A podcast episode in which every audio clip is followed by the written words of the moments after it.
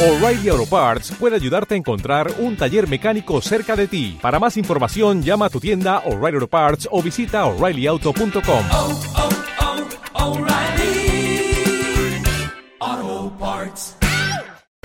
Pensando en la riqueza doctrinal de los doce anatematismos de San Cirilo y en la coincidencia entre su doctrina y la definida en el quinto concilio ecuménico, el segundo de Constantinopla, del año 553, pensé en principio dejar para entonces el análisis de los anatematismos, pero preparando estas conferencias en su conjunto he cambiado de opinión y se hace necesario analizarlos hoy mismo, porque toda la evolución ulterior de las polémicas y de los acontecimientos que llevaron de 431, concilio de Éfeso, a 451, concilio de Calcedonia, gira en torno a los anatematismos de San Cirilo y a las posiciones polémicas de sus adversarios.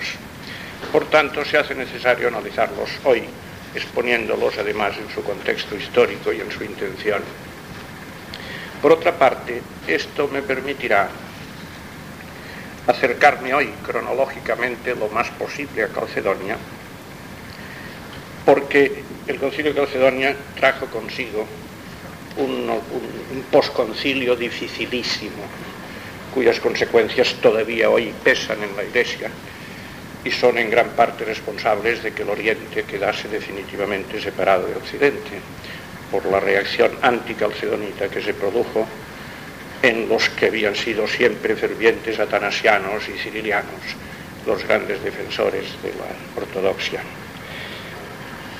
Por tanto, los acontecimientos políticos religiosos complejísimos de los siglos posteriores a Calcedonia exigirán ser tratados en la propia conferencia primera de Calcedonia y en una segunda. Y tratado esto así, será más fácil tratar en una sola conferencia el segundo concilio de Constantinopla, cuyo sentido quedará entonces muy claro, aunque es rico de contenido doctrinal. Esto permitirá dar una conferencia el 1 de marzo sobre el segundo de Constantinopla, el 8 de marzo tercero de Constantinopla y 15 de marzo segundo de Nicea, como se anunciará oportunamente en la prensa, lo cual nos evitará la molestia para los oyentes y para mí mismo para la casa de la Mesiana de dar una conferencia el miércoles santo, que realmente sería incongruente. O sea que el ciclo en lugar de 11 conferencias tendrá 10. Y hoy cambiaré algo el ritmo de la exposición, precisamente volviendo sobre el contenido doctrinal de Éfeso, centrándome en los anatematismos de San Cirilo.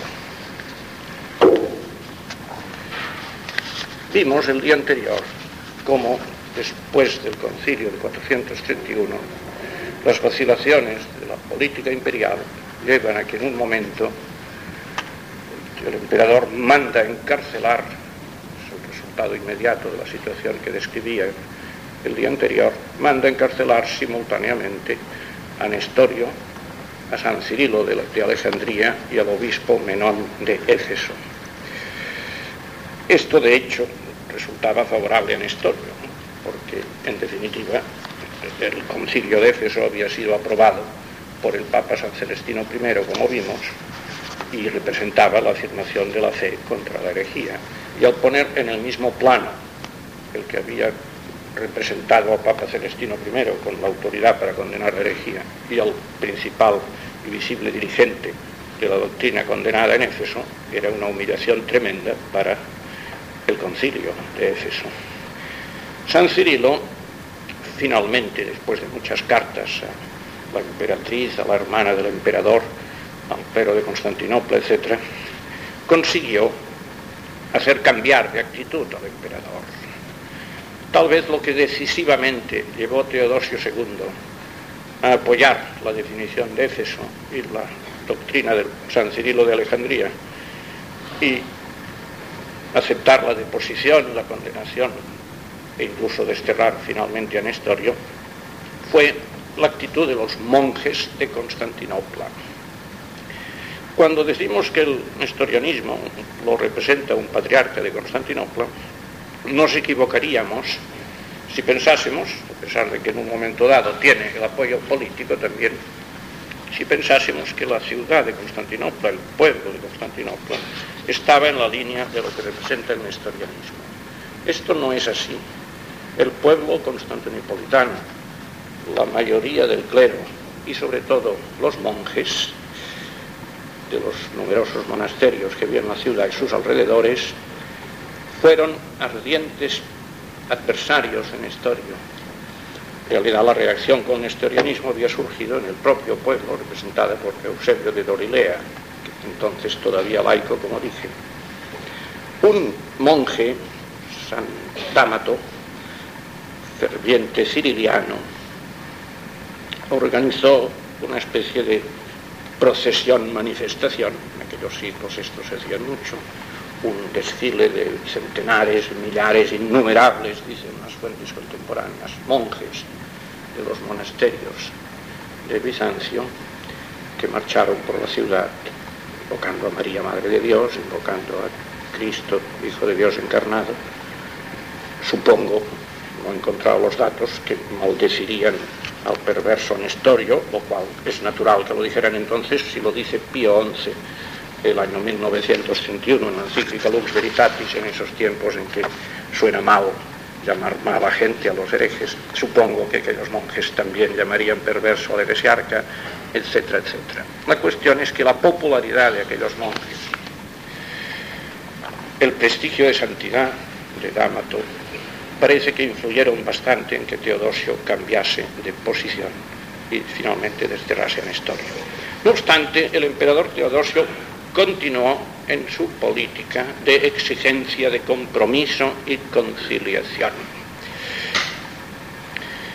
Y entonces convocó una especie de conversaciones, unos coloquios, hoy llamaríamos un diálogo ecuménico, ¿verdad?, entre los que habían aceptado la definición de San Cirilo y los que habían excomulgado a San Cirilo, acusándole de apolinarista. En estas reuniones, que curiosamente tuvieron lugar en Calcedonia, donde al cabo de pocos años habría el posterior concilio, ocurrió una vez más lo que había ocurrido pronto después de los acontecimientos de 431, esto era el año siguiente. Los orientales que habían excomulgado a San Cirilo y que habían acusado los anatematismos de apolinaristas no tenían ningún inconveniente en la excomunión y en la deposición de Nestorio, al que consideraban hereje. Esto, ya lo expliqué, venía incluso de la actitud del patriarca Juan de Antioquía, que escribía a Nestorio, de quien era amigo, si no aceptas lo que significan los cristianos cuando llaman a María Madre de Dios, tú no eres cristiano, eres hereje. Estaba convencido de la necesidad de que el lenguaje cristiano llamase a María Madre de Dios y expresase así que Cristo es uno, que el que nacía de María es el verbo de Dios. Lo que pasa es que había una fortísima rivalidad de terminología y de prestigio, diríamos, entre lo que se suele llamar los antioquenos o los orientales. La escuela de Antioquía era una escuela fortísima, que había habido allí eh, grandes personajes. No todos los antioquenos eran herejes, ni mucho menos. Formado en Antioquía y con un lenguaje muy antioqueno, tenemos al gran orador sagrado San Juan Crisóstomo. Pero algunos, algunos, como Teodoro de Mausuesta y su discípulo Nestorio, se encariñaban tanto con sus fórmulas que hablaban de dos naturalezas e incluso de dos hijos o dos filiaciones y atendían al hombre Cristo como alguien separado del verbo, buscando un hijo del hombre que se elevaba a la diestra de Dios en virtud de su propia santidad en gran parte, una visión ascendente y antropocéntrica por eso de la escuela de Antioquía surgió el arrianismo, el pelagianismo con Celestio y el nestorianismo. De todos modos, la escuela antioquena, que no toda ella era herética, sino que tenía una propia tendenciosidad de rivalidad y de antipatía, primero a San Atanasio y después a San Cirilo.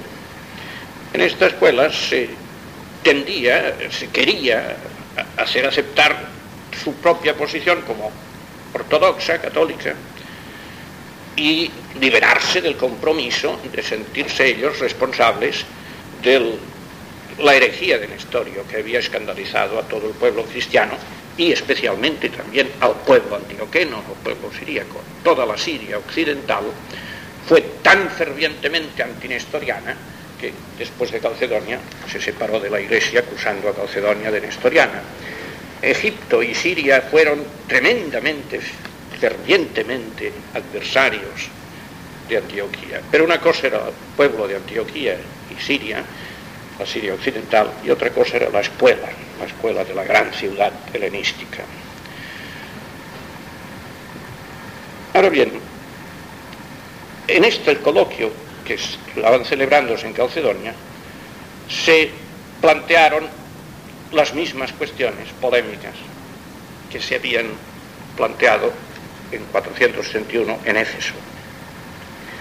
Pero los orientales que hubiesen querido demostrar que San Cirilo era polinarista, fracasaron en esto y no hubo forma de encontrar herejías en los anatematismos de San Cirilo. Las conversaciones se frustraron, pero dieron fruto al cabo de un año y medio, más o menos. En 433, o sea, los dos años del concilio y del anticoncilio, se firmaba una unión en que San Cirilo reconocía la ortodoxia de una fórmula redactada por los antioquenos, probablemente por Teodoreto de Ciro. Una fórmula que voy a leer ahora mismo. San Cirilo aceptó, escribió una carta al patriarca Juan de Antioquía, alabando aquella fórmula, diciendo que él la suscribía y que la consideraba católica. Esta fórmula no utiliza la terminología ciriliana, diríamos, o efesina, sino otra, que por cierto será después la de Calcedonia. Esta fórmula dice así, confesamos a nuestro Señor Jesucristo, Hijo de Dios unigénito, Dios perfecto y hombre perfecto, de alma racional y cuerpo, engendrado del Padre antes de los siglos según la divinidad, y Él mismo, en los últimos tiempos, por nosotros y por nuestra salvación, nacido de la María Virgen según la humanidad. Él mismo consustancial con el Padre en cuanto a la divinidad y consustancial, es decir, de la misma naturaleza que nosotros, según la humanidad, porque se hizo la unión de dos naturalezas. San Cirilo, que admitió que este ortodoxo, él en sus escritos nunca dijo dos naturalezas, porque él entendía la palabra naturaleza en sentido de sujeto activo singular, principio, diríamos escolásticamente, principium quod, no principium quo operator, agens. Es un problema terminológico como el de las hipóstasis. Decir que porque San Cirilo no decía dos naturalezas, era monofisita en un sentido herético, es una perfecta tontería. Porque si él no hubiese entendido que lo mismo que él decía, lo decían los otros con otras palabras, porque las entendían con otros, con el mismo concepto y una acepción semántica distinta, hubiese tenido que recusar por herética esta fórmula, que después es la fórmula que toda la Iglesia Católica empleó después. San Cirilo la aceptó, dos naturalezas. Por lo cual confesamos, por lo cual, noten bien, dos naturalezas, por lo cual se ha hecho la unión de dos naturalezas, por lo cual confesamos a un solo Señor, no dos, un solo Señor, y un solo Cristo. Según la inteligencia de esta inconfundible unión, una unión que no confunde lo divino con lo humano, lo hace inseparable en Cristo, pero no lo confunde, confesamos que la Santa Virgen es Madre de Dios, por haberse encarnado en ella y hecho hombre el verbo de Dios. Y por haber unido consigo, desde la misma concepción, el templo que de ella tomó. Aquí los orientales conceden a San Cirilo que desde la misma concepción del que nace de María, esta naturaleza pertenece al verbo, que es el que es engendrado y nace de ella en lo humano, pero es el mismo verbo divino. Y por otra parte, la naturaleza asumida le llama templo, lo cual empleaban los herejes nestorianos, en el sentido de que Cristo se podía llamar hijo de Dios, porque era el templo del verbo de Dios. Pero claro, templo de Dios también lo somos nosotros por adopción. Y decir que Cristo era templo del verbo no era decir que era el mismo verbo encarnado, ¿no? Por eso hay un anatematismo que condena el empleo de la terminología de que, de que Cristo hombre es el templo del verbo, la condena. Pero aquí no se trata de separar el hombre del verbo, porque dice que es el mismo y un único Cristo. Sabemos que los hombres, bueno, otro detalle técnico, podemos de momento prescindir de esto. Este texto parece que lo redactó Teodoreto de Ciro, que de momento no suscribió la unión. Hizo, diríamos, tiró la piedra y escondió la mano, diríamos, ¿eh? porque la aceptación de esta unión tiró la piedra contra Nestorio y escondió la mano. Él era muy amigo de Nestorio y no era nestoriano, pero era radical e intransigentemente anticiriliano. Teodoreto de Ciro, así como hablaba yo de aquel San Melecio de Antioquía, el primer presidente del concilio de 361, que nunca aceptó entrar en comunión con Atanasio. Nunca. Atanasio murió sin que el patriarca de Antioquía, que después presidió el concilio segundo ecuménico, aceptase entrar en comunión con él. Pues Teodoreto de Ciro nunca aceptó la ortodoxia de San Cirilo. Esto es mucho decir, nunca lo aceptó. Siempre le acusó de apolinarista, hasta la muerte de San Cirilo. Nunca le aceptó como ortodoxo. En los, escritos cirilianos más personales y más propios de su manera de hablar. En cambio, sabía que historia era hereje, pero no lo quería confesar. Tuvo que aceptar la condenación de Nestorio para poder ser admitido en el concilio de Calcedonia. Para poder estar en un concilio ecuménico había que condenar el que la Iglesia había condenado. Y entonces, ante la exigencia de los obispos de allí, ¿condenas a Nestorio? Dijo, sí, le condeno y le condenaré cuantas veces queráis, así tal como suena, con un aire de decir, ya que tenéis el capricho de que hay que condenar a Nestorio, le voy a condenar. Pero el precio de poder estar en el concilio Calcedonia. Teodoreto le predominaba mucho más la antipatía a San Cirilo de Alejandría, el gran doctor de la Encarnación, que diríamos la distancia que reconocía que había que tomar, pero que él no quería tomar, con Nestorio, a quien se consideraba amigo y defensor. No obstante, redactó esta fórmula ortodoxa que San Cirilo aceptó y que, y Teodoreto, que la había redactado, no la aceptó, porque incluía la condenación de Nestorio, el acto de unión. Los orientales condenaron a Nestorio y por eso San Cirilo aceptó que eran ortodoxos. Aquí queda claro una cosa, quiero yo decir que queda claro. El concilio de Éfeso, concilio rápido en su desarrollo, complejísimo en sus acontecimientos, no redactó un símbolo como el de Nicea, o una profesión de fe, tomo doctrinal que llamaban como el de Calcedonia. Prohibió que se estableciese un nuevo símbolo distinto del de Nicea. Y los muchos textos doctrinales que en él se leyeron se dirigían en concreto a lo siguiente. Todo el concilio ecuménico de Éfeso es un juicio sobre Nestorio. Todo el concilio ecuménico de Éfeso es un juicio. Nestorio es hereje. Porque no dice que María es Madre de Dios. Por esto en la historia de la Iglesia, y muy legítimamente, el concilio de, Éfeso ha sido el que se dice que definió como dogmática la maternidad divina de María. Y es verdad. Lo que pasa es que la definió en este contexto, no entendiendo que decir que María es Madre de Dios y que hay que decirlo para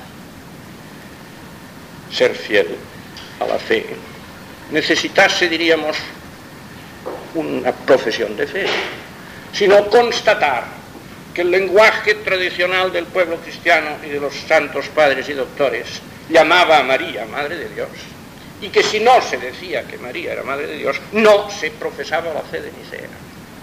Recuerden el símbolo de Nicea y el de Constantinopla. No se define la Trinidad y después la encarnación. Se define, se profesa la fe en Dios Padre Omnipotente y en Jesucristo. Jesucristo, su Hijo único, nuestro Señor.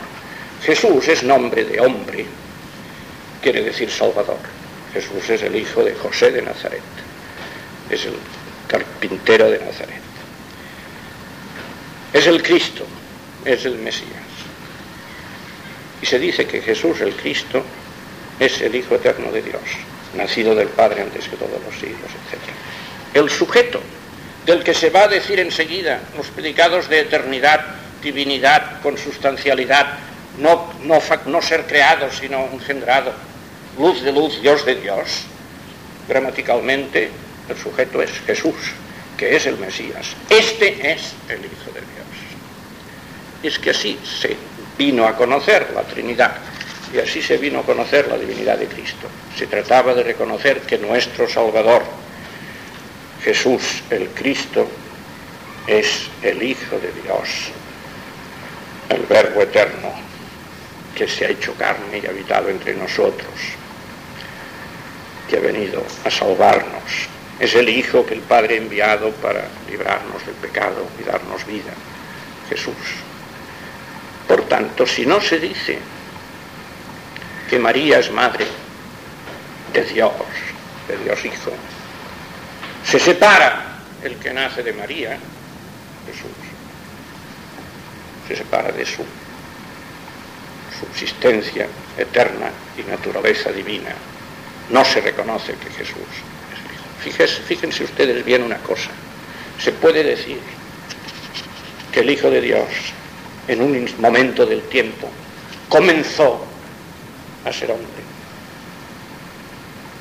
y que se llamó Jesús.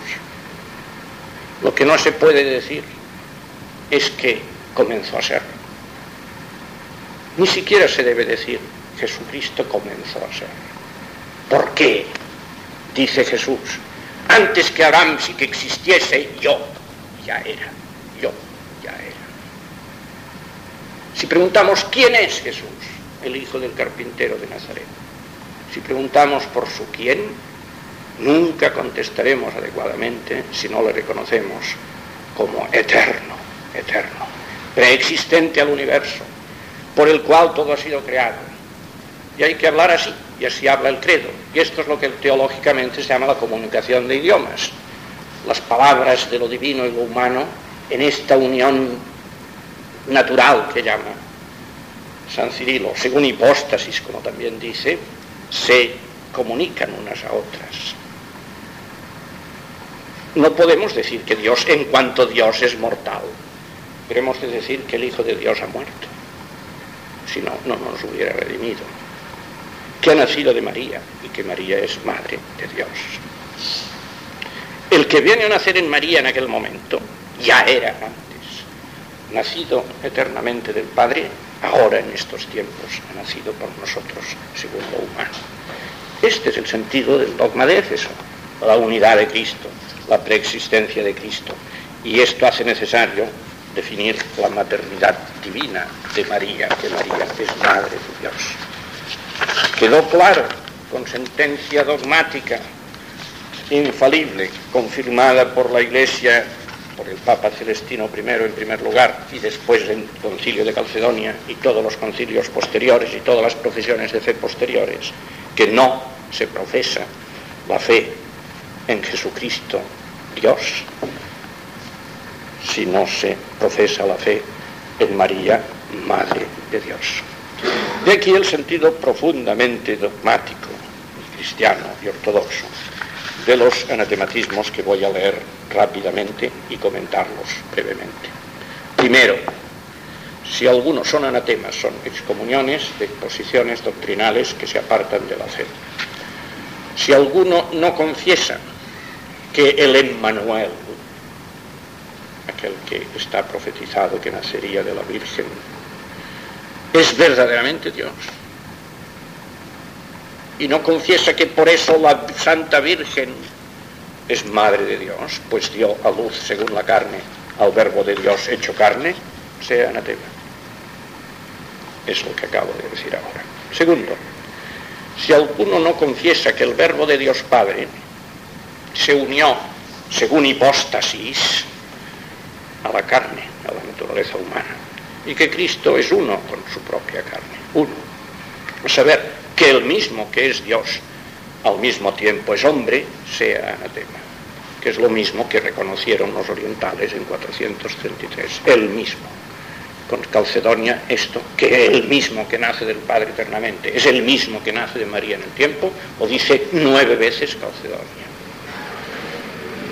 Tercero, si alguno divide en el único Cristo las hipóstasis después de la unión hipostática y las une solo, afirma que se unen solo, por una conexión de dignidad o de autoridad y poder y no por una conjunción de la que resulta una unión de naturaleza, sea anatema. No de naturaleza, aquí no hay la fórmula una naturaleza, sino la, la fórmula unidad, unión natural, enosis fisique, lo cual está muy bien y se opone a la unión meramente moral o de actitud que ponía Nestorio. Cuando Nestorio reconocía que se podía decir que había una sola persona entre el verbo y Jesús, quería decir que Jesús hacía en el mundo el papel que le confiaba el verbo, personaje, hacía de personaje en un teatro. Prosopon era la máscara de un personaje en el teatro. Estaba haciendo la función del verbo de Dios. Ahora se oyen predicar cosas así. Jesús expresa la palabra divina, ¿verdad? expresa Dios, hace presente la paternidad de Dios. Por eso hay, hay entre la teología y la historia de la Iglesia una tremenda y como nunca hostilidad a San Cirilo de Alejandría. Si alguno distribuye entre dos personas o hipóstasis las voces contenidas en los escritos apostólicos o evangélicos, o dichas de Cristo por los santos padres, separa las palabras en dos personas o hipóstasis.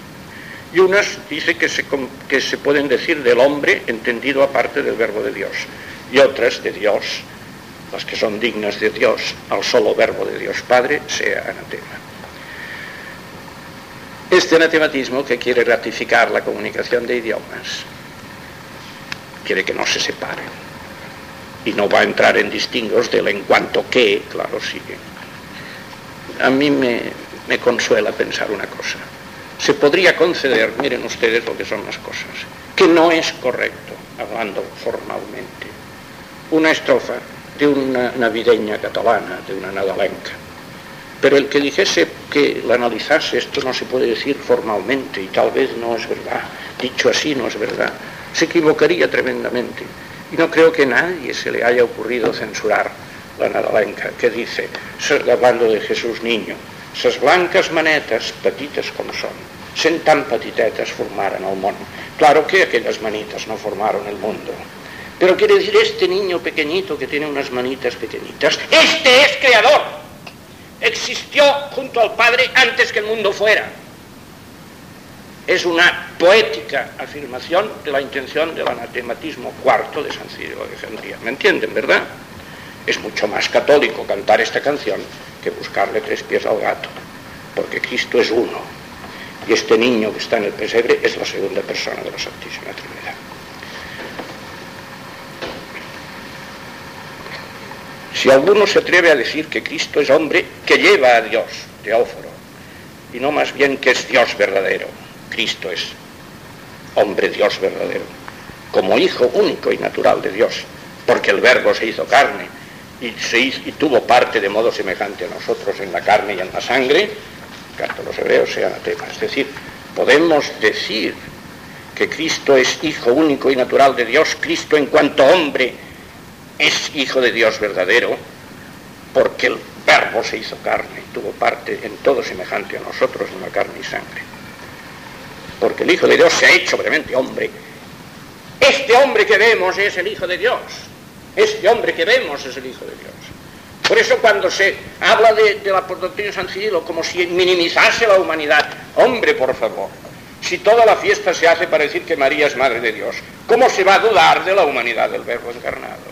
Si nace de una mujer.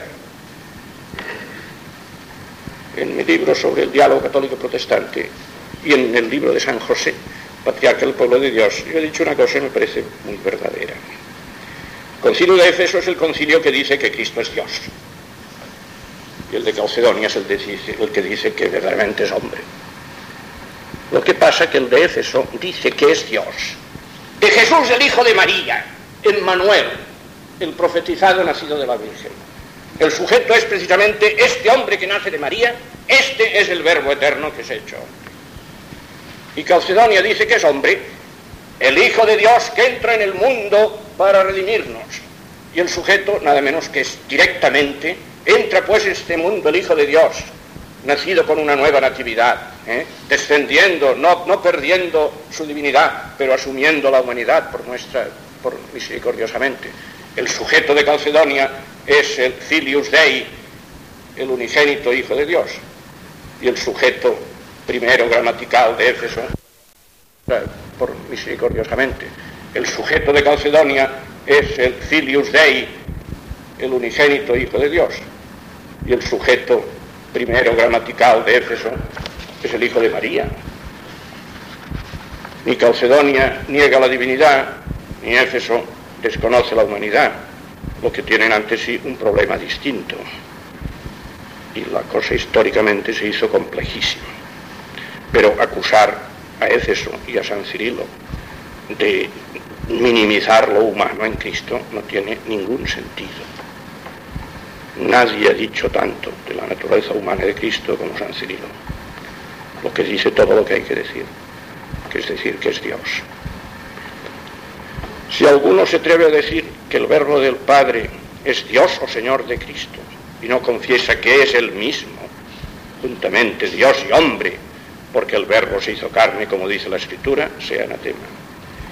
Si alguno dice que Jesús fue ayudado como hombre por el verbo de Dios y que se le atribuyó la gloria del unigénito, como si fuera otro, el hombre Jesús, distinto del verbo de Dios, sea anatema.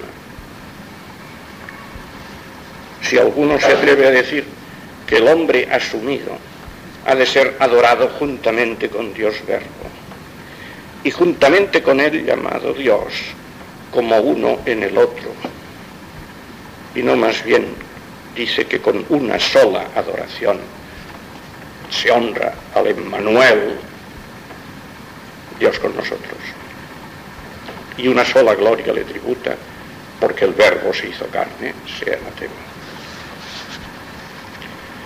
si alguno dice que el solo Señor Jesucristo fue glorificado por el Espíritu, como si hubiera usado de la virtud del Espíritu como ajena a Él, y del Espíritu hubiera recibido poder obrar contra los espíritus inmundos y hacer milagros entre los hombres, y no dice que es su propio Espíritu aquel por quien obró los milagros, sea anatema. La Divina Escritura, décimo. La Divina Escritura dice que Cristo se hizo nuestro sumo sacerdote y apóstol de nuestra confesión y que por nosotros se ofreció a sí mismo en honor de suavidad a Dios Padre. Si alguno pues dice que no fue el mismo verbo de Dios quien se hizo nuestro sumo sacerdote y apóstol, cuando se hizo carne y hombre entre nosotros, fijemos que sacerdote es un hombre, ¿eh? Sacerdote es un mediador. Sacerdote es un hombre elegido de entre los hombres para mediar en favor de los hombres en las cosas que se refieren a Dios. Y San Pablo habla del hombre Cristo Jesús. El hombre Cristo Jesús es nuestro mediador. Este hombre Cristo Jesús es el verbo de Dios. Eso es el misterio de la encarnación. Como si fuese un hombre nacido de mujer, otro que el verbo. O si alguno dice que este sacerdote sumo se ofrecía también por sí mismo y no por nosotros, es decir, poniendo contra la carta a los hebreos a Cristo como un sacerdote más humano que también ofrece por sí mismo y por sus propios pecados lo que niega la carta a los hebreos. Sea anatema. Si alguno no confiesa que la carne del Señor, esto es muy importante, es vivificante, y propia del mismo verbo de Dios Padre. Noten bien una cosa, en el Evangelio de San Juan, después de decir que el que come su carne tendrá vida y que si no come su carne no tendrá vida, como los judíos no entienden nada, les dice la carne no aprovecha, es el espíritu que da vida, porque ellos lo entendían carnalmente. Y este anatema está pensado sobre ese, el sentido de ese diálogo tremendo, el más dramático del Evangelio entre Jesús y los fariseos.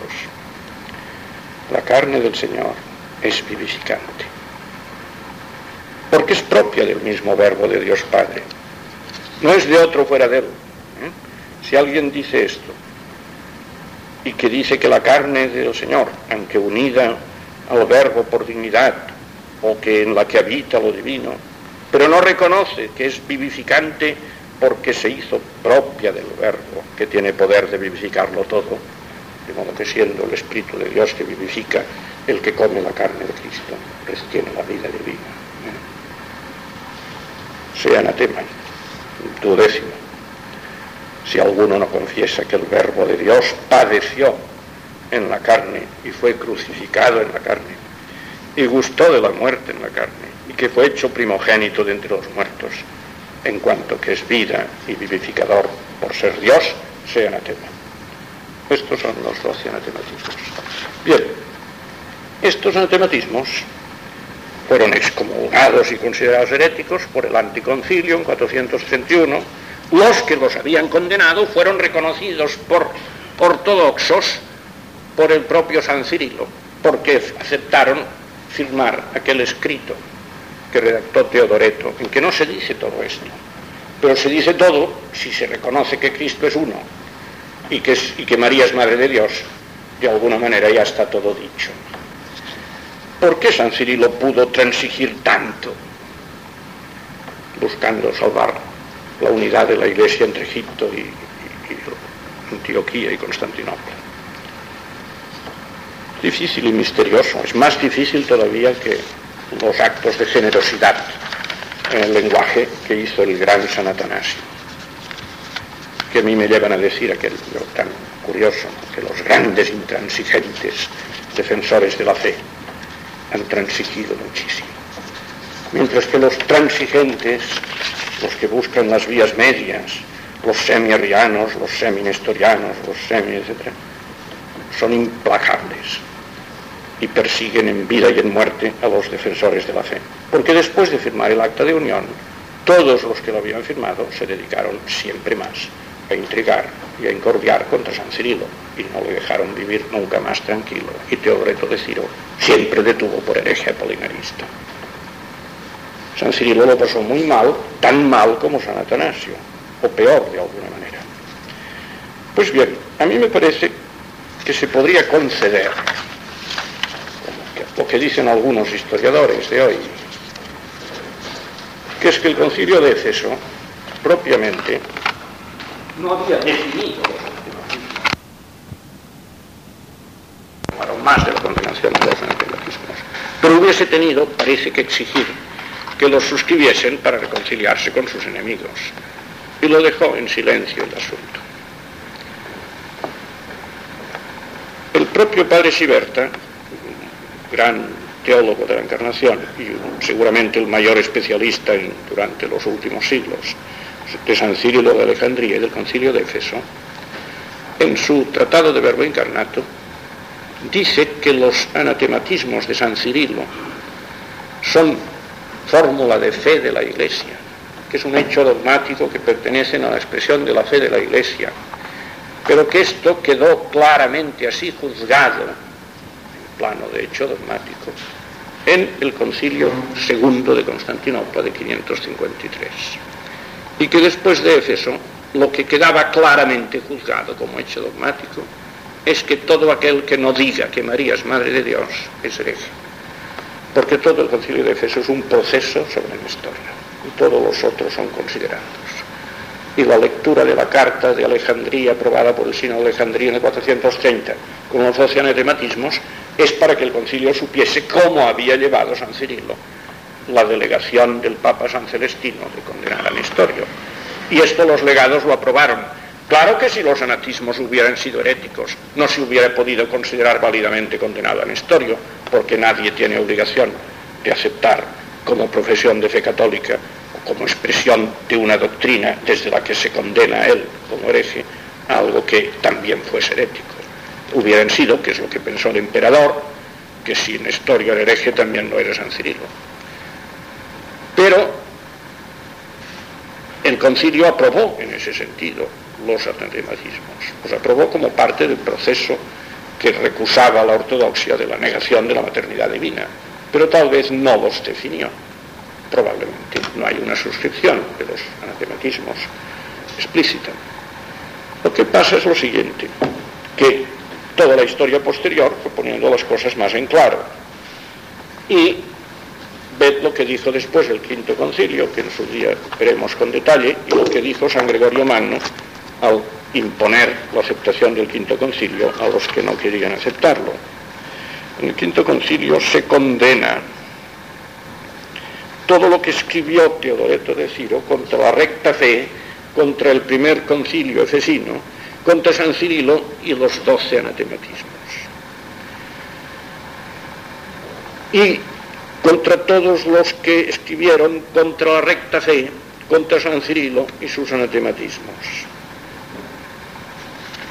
Y en otro, en otra, en otro canon se condena una carta de alguien que dice, Ibas de Desa, que a San Cirilo, que profesó la recta fe de los cristianos, se le considera como hereje y análogo en su doctrina al impío Apolinar, que profesó la recta fe de los cristianos, y condena a todo lo escrito contra los capítulos, los anatematismos. San Gregorio Magno, al subrayar esto, dice que el concilio quinto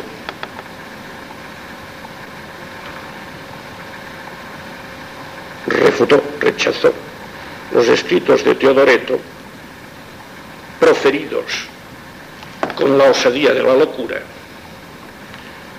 por los que se reprende la fe del bienaventurado Cirilo.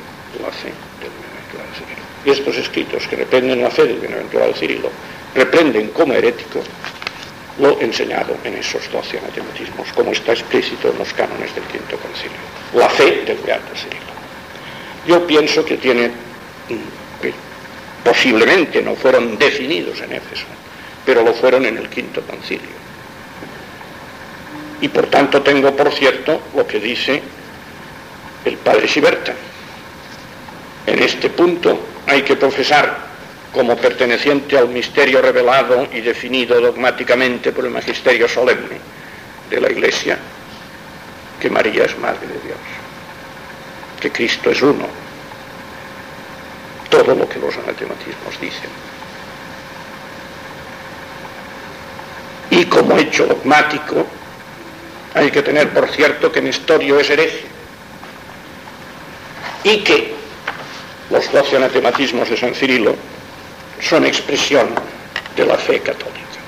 Hay que aceptar esto como hecho dogmático. El Papa Pío XI dice, tengan todos como cosa cierta que Nestorio predicó realmente errores heréticos y que el patriarca de Alejandría, San Cirilo, fue valeroso defensor de la fe católica y que Celestino, el Papa, junto con el concilio de Éfeso, defendió la doctrina antigua de la suprema autoridad de la sede apostólica, principio lux veritatis. Por más que quieran los historiadores andar, por, no ignoramos, dice el Papa, que algunos de los que se dedican, sobre todo en nuestros días, a las investigaciones históricas, ponen todo su empeño no solo en salvar a Nestorio de la nota de herejía, sino en acusar al santo obispo de Alejandría, Cirilo, de injusta rivalidad contra Nestorio. Ponen todo su empeño, dice algunos, ahora son casi todos. Pero no hay ninguna duda en la historia de la Iglesia que, como dice el Papa Pío XI, la Iglesia considera el concilio de Éfeso como convocado en el Espíritu Santo legítimo y que, había, y que ha enseñado la verdadera doctrina de la encarnación. Esto desde 431. Y desde 553 en cánones dogmáticos del quinto concilio, la Iglesia ha expresado su juicio. Los anatematismos de San Cirilo son expresión de la fe católica. San Cirilo predicó la fe católica, la fe cristiana. Pero yo quisiera, los minutos que me quedan, porque apenas tendré tiempo de anticipar los, acontecimientos que se siguieron dramáticamente en las décadas siguientes. Notar qué es lo que se ventila, de qué se trata en aquel momento, y qué es aquello que siente el pueblo cristiano en Egipto, en Siria, en Constantinopla, en Occidente, en todas partes, tan profundamente. Concilio de Éfeso pone en marcha a los pocos años la fiesta de la Anunciación de María, poco después la Natividad de María. Se construye en Occidente Santa María la Mayor para conmemorar esta definición de Éfeso y comienza a estallar una explosión de fe y de fervor mariano en todo que ya no ha cesado en todos los siglos y que caracteriza, como saben, el Oriente cristiano más que el occidente todavía. ¿Qué pasa con esto? ¿Y por qué ese entusiasmo por la afirmación de que María es Madre de Dios? Yo he encontrado en algunos historiadores una idea que me parece muy válida.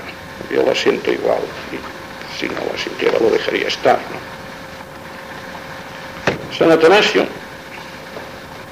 también San Gregorio Nacionceno, dijo que el que no decía que María es Madre de Dios era ajeno. Lo dejaría estar. San Atanasio, también San Gregorio Nacionceno, que dijo que el que no decía que María es Madre de Dios era ajeno a la fe cristiana. San Cirilo de Alejandría, tenían en su relación, diríamos, de fervor cristiano hacia Cristo, una conciencia que la ha tenido mucho más el Oriente que el Occidente, que lamentaba al padre Ramier que se había perdido en Occidente durante siglos. La conciencia de que Cristo era Dios que venía a hacernos vivir vida divina a los hombres. Y de tal manera venía a hacernos vivir vida divina a los hombres que se había insertado en el mundo para que nosotros tuviésemos un injerto como como los sarmientos en la vid, se había metido en el mundo Dios mismo. El Hijo de Dios había sido algo que salía del tronco de Jesé, algo que nacía de nuestra tierra, pero que venía de Dios. Dios da su rocío y la tierra da su fruto. Que había querido que en el mundo mismo, es el prólogo de San Juan, ¿eh? que en el mundo mismo estuviese el verbo de Dios y viésemos su gloria. Y recuerden cómo comienza la epístola.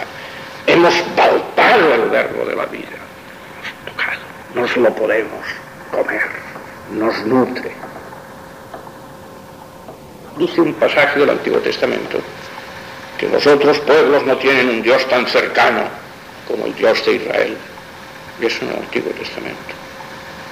Cuando viene el Nuevo, es tan cercano que lo tenemos dentro de nosotros en el pan eucarístico, lo tenemos dentro de nosotros porque somos miembros suyos. Está viviente en la iglesia la gracia santificante, que es vida divina. Esta mentalidad de San Atanasio y San Cirilo, por centrarlo en ellos, que es la mentalidad de la iglesia, pero desarrollada profundamente en aquellos siglos, en la iglesia oriental, también conoce que la humanidad es pecadora y que la encarnación es redentora.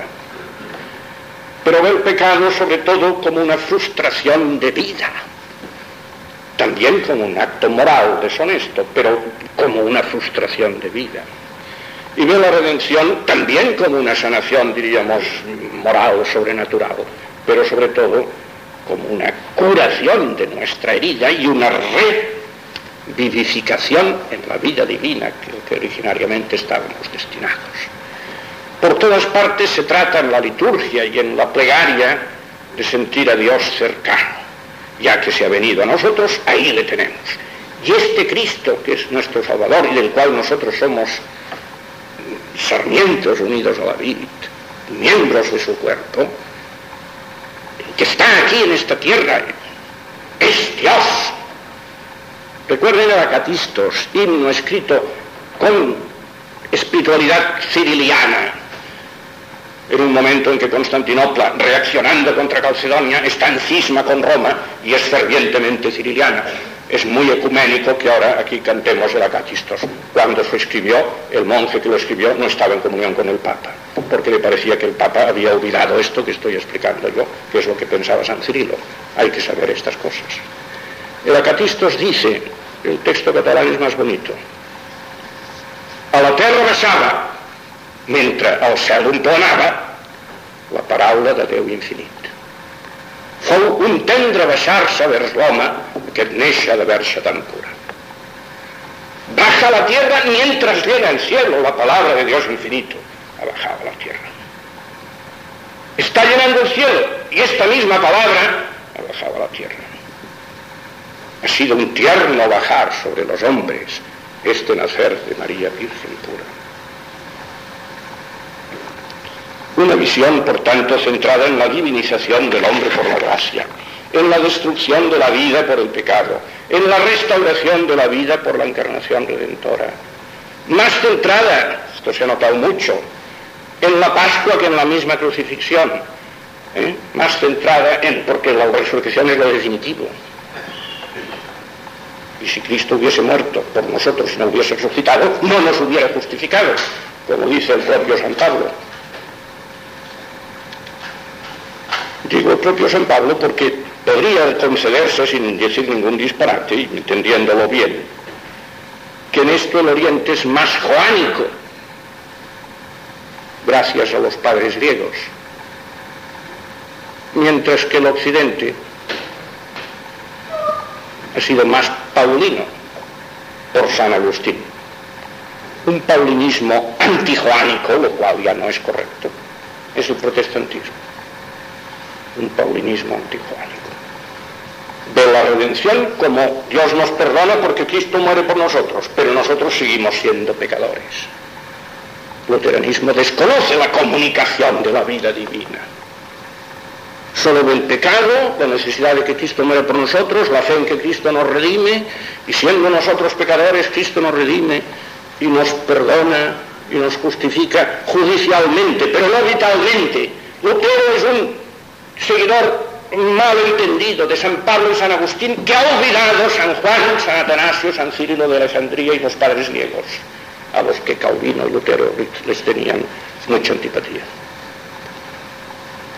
Recuerden que el padre Ramier lamenta que la Iglesia, él quiere decir la Iglesia Católica Romana Occidental, a pesar de que algunos eruditos de los padres griegos habían estudiado todo esto, el lenguaje del la divinización del cristiano por la gracia había desaparecido de la espiritualidad prácticamente y de la común conciencia cristiana. ¿Mm? Y el padre Daniel vuelve a meter esto que estoy explicando en el mensajero del corazón de Jesús y lo pone en el centro de una verdadera devoción al corazón de Jesús. No valdría la pena ser devoto al corazón de Jesús si no fuese para ver en él el, el centro donde se difunde la vida divina presente en el mundo. Por tanto, la, espiritualidad, el sentido, la intención de la afirmación de la maternidad divina de María era esta, el Emmanuel es verdaderamente Dios. En la escritura se nos dice Dios con nosotros. Dios con nosotros es verdaderamente Dios con nosotros. Este que nace de la Virgen es la palabra infinita que llena los cielos y ha bajado a la tierra, tiernamente descendiendo sobre nosotros para hacernos vivir. ¿no? Por tanto, si se entienden en el conjunto de la historia de la Iglesia y de la espiritualidad católica, sobre todo una espiritualidad católica que, como dice el Papa Juan Pablo II, aprenda definitivamente a respirar con dos pulmones, el oriental y el occidental. ¿eh? que no sea tan ético y tan hablar del pecado y la redención del pecado